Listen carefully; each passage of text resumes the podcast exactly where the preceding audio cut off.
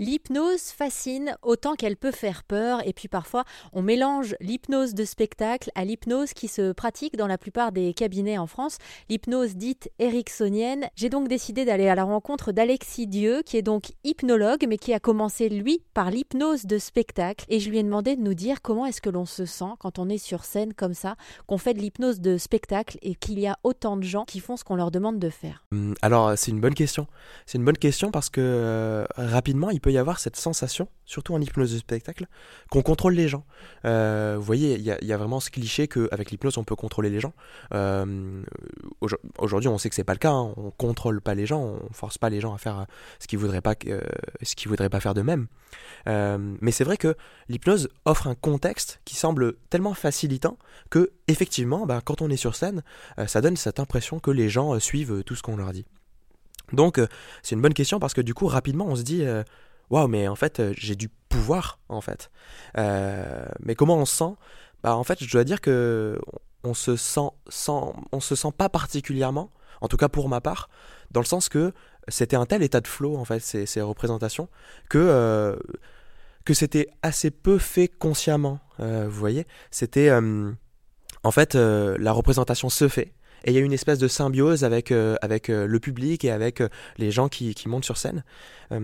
et je pense en plus que j'ai été très rapidement influencé par des manières d'accompagner qui se rapprochaient de l'accompagnement plus que de l'hypnose de spectacle avec un hypnotiste, un hypnotiseur qui veut vraiment à tout prix faire quelque chose d'extrêmement...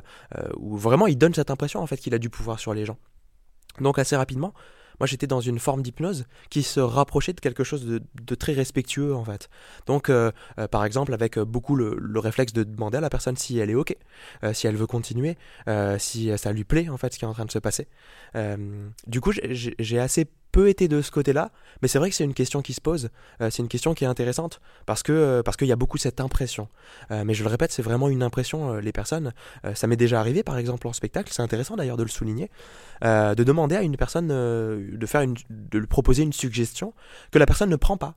Euh, parce que bah, euh, euh, elle se serait sentie ridicule par exemple en le faisant.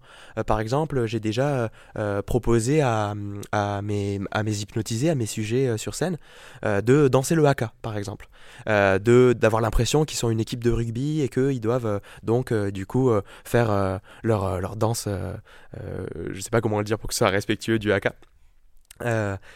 Mais bah en fait, il y en a qu'une partie qui l'ont fait et il y a l'autre partie qui l'a pas fait.